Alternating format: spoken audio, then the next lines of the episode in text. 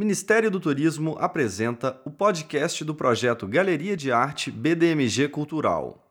Olá para você que está junto com a gente no podcast É Cultura. Sejam bem-vindas e bem-vindos ao segundo episódio da temporada sobre as fabulações do amor.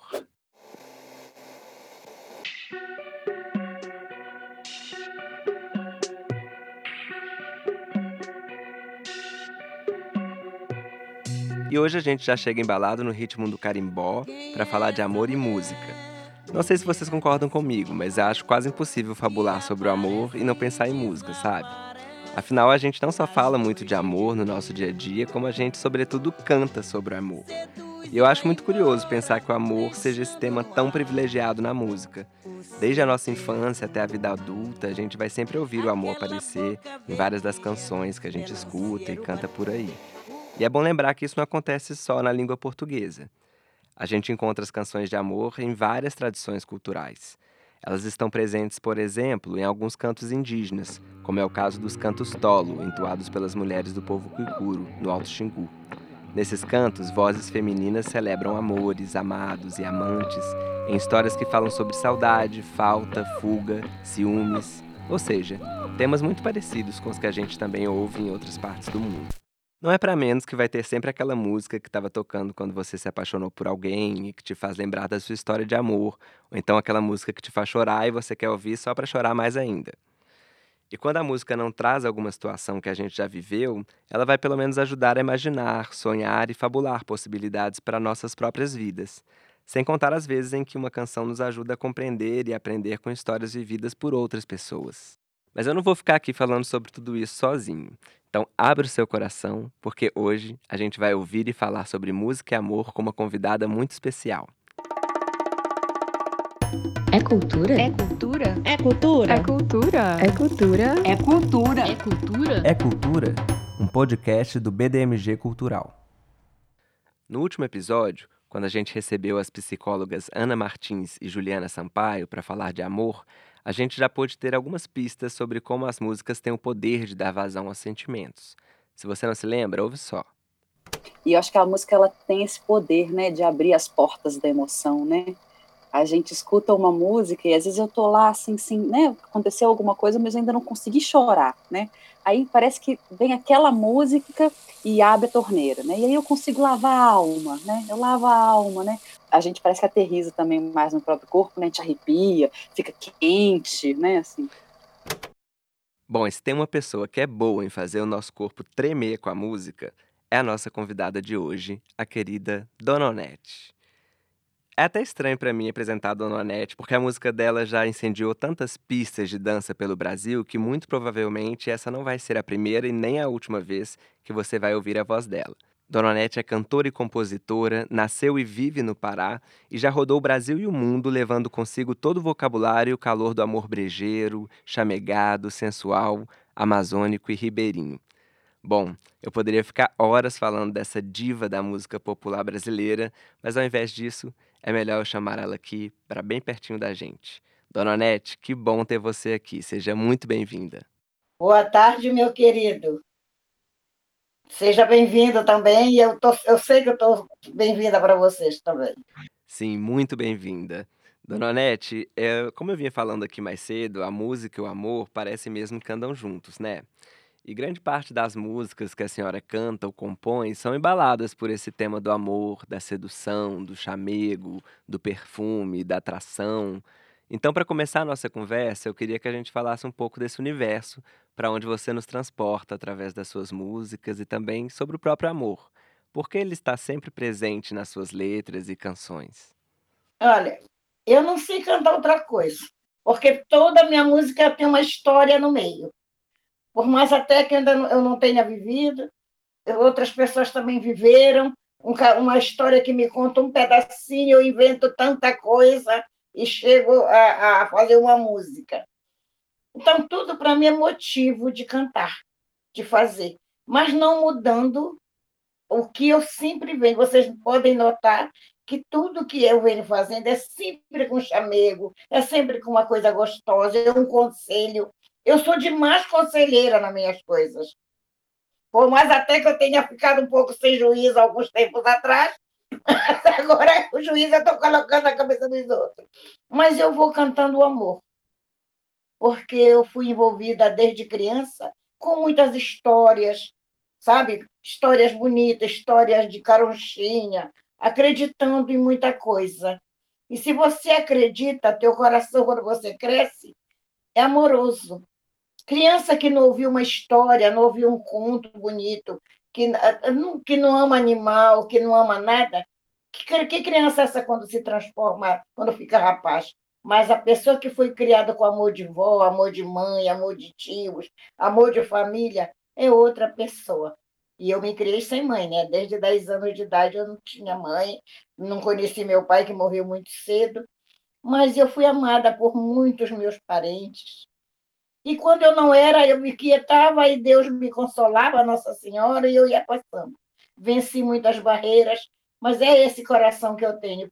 E é por aí que vai, Dona navegando pelos rios, pelos furos, pelas, pelas maresias, pela maré baixa, maré cheia, é uma canoazinha que vai em qualquer lugar. É, e através dessa canoazinha a gente vai sendo transportado, né, pelo ritmo do carimbó chamegado, que a senhora ajudou a popularizar em todo o país, e conduzido por vários rios do Pará e por várias figuras que habitam o imaginário popular ribeirinho por toda a Amazônia.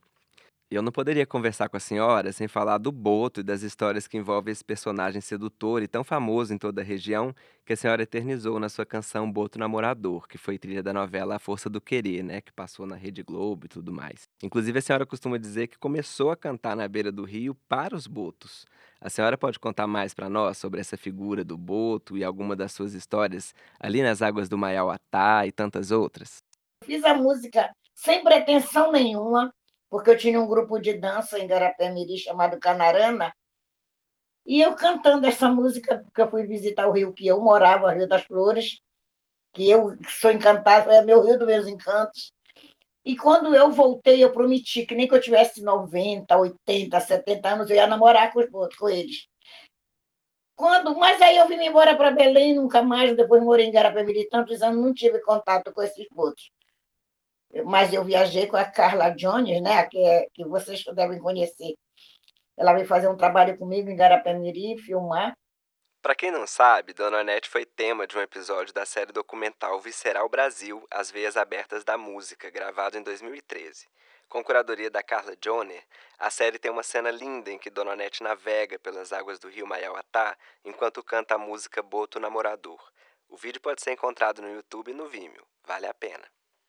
E qual é a minha surpresa? Entramos no dito rio que eu dizia que eu ia me encontrar com eles por 60 anos. A gente comprou peixe, fez em Maiauatá, almoçamos. Quando a gente voltou para o barco para vir para Igarapé-Mirim, para a cidade, qual é a nossa surpresa? Três botos, eu cantando num barco que os botos boiando. Teve um boto que quase derruba minha filha, a Silvana, o boto malhado, grandão. Depois eles começaram a cercar o barco o, cor-de-rosa, que não tinha lá, o malhado e o tucuxi. Aí eu canto, é Boto Namorador nas águas do Maiauatá. eles eram os donos dali. E contavam, quando eu era criança, que eles dançavam na festa. Chegavam, todo de branco, dançavam a noite inteira. Quando chegava uma determinada hora, eles sumiam. Aí ficava aquele comentário, de onde é aquele moço? De onde é? De onde é? De onde é? E as mulheres apaixonadas, né? as senhoras, as Marias. E era assim, eu vi tanta lenda, tanta coisa. A senhora era a própria sereia, então, né, dona Nete? Cantando e cantando com os botos. E eu queria aproveitar que a gente está falando sobre rios e os seres que habitam os rios, para chamar a Gabi, diretora-presidente do BDMG Cultural, para falar um pouco sobre o festival Seres Rios, que acontece em agosto no BDMG Cultural. É isso mesmo, Robertinho.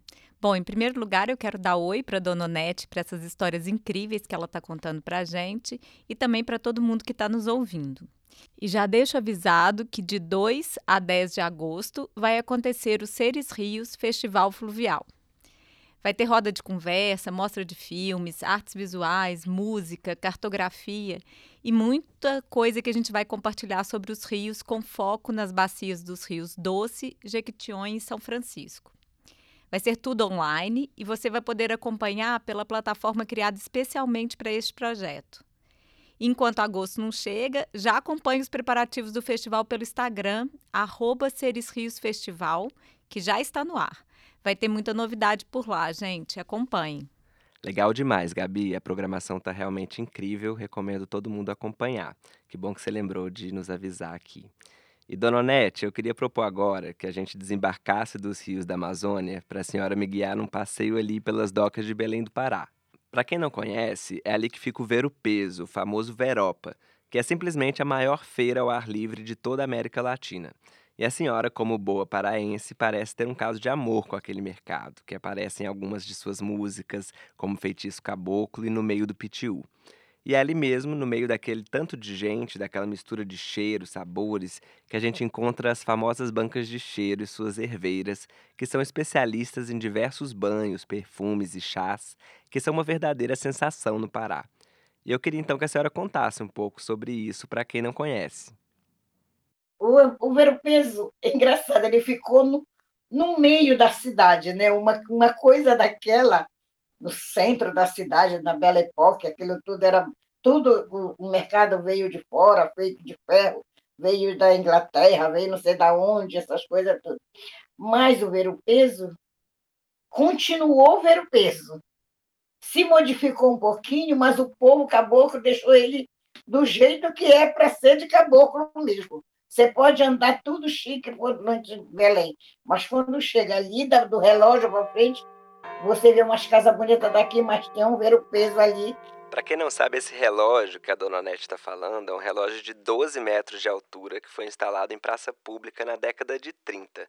É um ponto de referência em Belém e fica bem perto das docas do Ver o Peso. O Ver o Peso agora tá chique. Assim não, era um lugar muito. Eu comparava, parece talvez a Lapa do Rio de Janeiro. Sabe? Quando eu era criança. A gente tinha um lugar para ter um certo pedaço.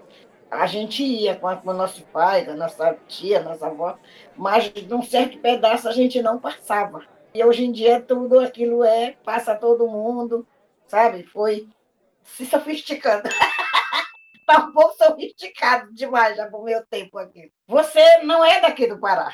Pelo seu andar, pelo seu jeito, você não é. Tem nada a ver com o caboclo daqui. Você vem visitar. Você já foi nas banquinhas de cheiro? Já. Aqui para conhecer o nosso perfume daqui, daqui regional, porque tem outros perfumes, mas começa com as nossas plantinhas cheirosas, né? Então, nós temos duas herveiras conhecidas, porque elas comandam ali. Elas são vós, são tia de todo aquele pessoal. Já são herdeiras de outras herveiras que eu conheci quando era criança. Mas tem muita coisa. Elas, elas conhecem elas sabem o que você quer, você se queixa de uma coisa, elas ali elas são médicas, ali elas são curandeiras, ali elas são tantas coisas. É, e é por ali mesmo que você acha carrapatinho, agarradinho, chega-te a mim, chora nos meus pés, pega não me larga, faz querer quem não me quer. E eu não poderia esquecer, claro, do chá do tamaquaré.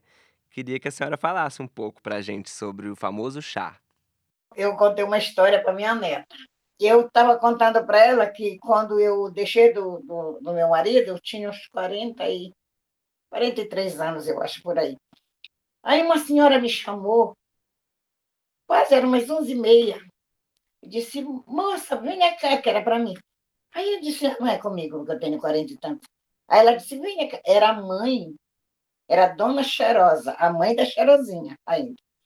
Aí eu, eu fui, cheguei lá, ela disse assim para mim, você vai voltar, você vai para sua casa agora, hoje? Eu disse, eu moro em Garapebiri e contei a história para ela. Aí ela pegou e disse assim para mim, minha filha, por que tu não vieste aqui comigo? Olha a conversa. Que eu tinha feito uma coisa que teu marido não te largava nunca. Ela disse, olha, ela me mostrou uma redinha, até hoje eu lembro, tecida de crochê vermelha e branca, e um bichinho, um calanguinho dormindo lá, e que embalava e ele ficava só piscando. Eu disse, que é isso? Ela disse, esse é o famoso tamaquaré. Aí ela me mostrou em pó, me mostrou que botava na água, ela me mostrou tudo. Tu é uma besta, porque tu não veste aqui comigo, não sei o quê. Aí eu disse, ah, minha amiga, agora não interessa, agora eu já larguei mesmo, já estou no outro, estou bem. Não tem quem vá no ver o peso que não leve um vidrinho, um cheiro daqueles, pra, né? E eu não sei se dá certo, mas pelo que eu vejo, eu acho que dá. é, na dúvida é melhor usar, né, dona Onete? E eu guardo uma lembrança muito boa de quando a senhora esteve aqui em Minas Gerais, em 2013, e a gente se encontrou lá no Festival de Inverno de Diamantina. Você fez um show maravilhoso, numa noite de luar, numa poltrona toda enfeitada. Eu lembro que você estava preparando o seu disco de boleros, que mais tarde saiu, vários deles, né, no seu álbum Banzeiro de 2016. E eu me lembro da senhora me contar naquele nosso encontro a história por trás de uma das músicas que eu adoro no disco, que é Proposta Indecente. Você pode ligar pro meu celular a hora que você está de pé pra você passar o inverno comigo. Eu saí de um casamento sem saber o que fazer com a minha liberdade. O que é que eu vou fazer com a minha liberdade? De repente, tenho umas amigas minhas, já era de movimento. Aí eu comecei a viajar e já me enganjei na luta. O que eu queria era, era mais era passear, mas na luta. Eu era daquela de luta que, sabe, não me meti com ninguém, não, não namorei ninguém, sabe, entendeu? Mas era muito homem. Meu Deus, era a gente foi onde olhava era homem, de todos os lugares do mundo. E eu cantando, dançando, fazendo. Então, acabava todinho lá no Sindicato dos Químicos em São Paulo. Aí a gente ia para esse Bar Brahma, né? Chegava lá, já estava tudo pronto para me cantar. Aí eu subia, tomava conta. Havia chaveco. Até que nesse dia de tanto me chavecar, eu disse: Olha, eu vou voltar para o Pará. Eu, deixa eu ver, vou, botei uma lista, um papel assim. 25 nomes, vou jogar no bicho. O dia dele vai correr nesse dia. O número que der aqui, com esse vai passar o inverno comigo, lá em, em no Pará, para esquentar meu pé. Eu ainda falei assim. Sim, eu me encontrei no, no, numa reunião depois de muitos anos, no Moju, na cidade do Moju. Dois foram e disseram: Nete, vem cá, quem ganhou? Não sei o quê, eu ganhou o quê? Aí me lembraram da rifa, né? Aí o outro disse para mim assim: Bem, eu disse para ti que aquilo era uma proposta indecente. Você pode ligar pro meu celular a hora que você quiser. A proposta está de pé para você passar o inverno comigo. E se a gente se der bem, passa o verão também.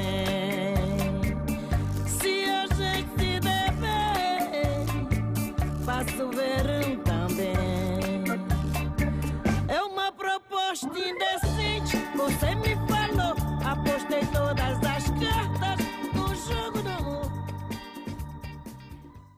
Eu queria falar sobre uma música sua que recentemente me deixou especialmente emocionado, que é Sonhos de Adolescentes. Nela a senhora descreve os sonhos de dois jovens apaixonados e continua assim: Mas veio a dura realidade, mostrou que tudo é diferente esmagaram nossos sentimentos, mataram os sonhos da gente. Essa frase ouvida hoje me bateu de um jeito diferente, porque eu imagino a senhora que dedicou a sua vida à educação e também ao ensino da história, num país que trata tão mal a sua história, as suas raízes e a sua memória. Sonhou com outro país e agora também vê esse país e o mundo tomando rumos muito diferentes. Então eu queria também te perguntar, dona Onete, lembrando aquela frase cantada por Elis Regina, o que foi feito de tudo que a gente sonhou? E como o amor pode nos devolver essa capacidade de sonhar?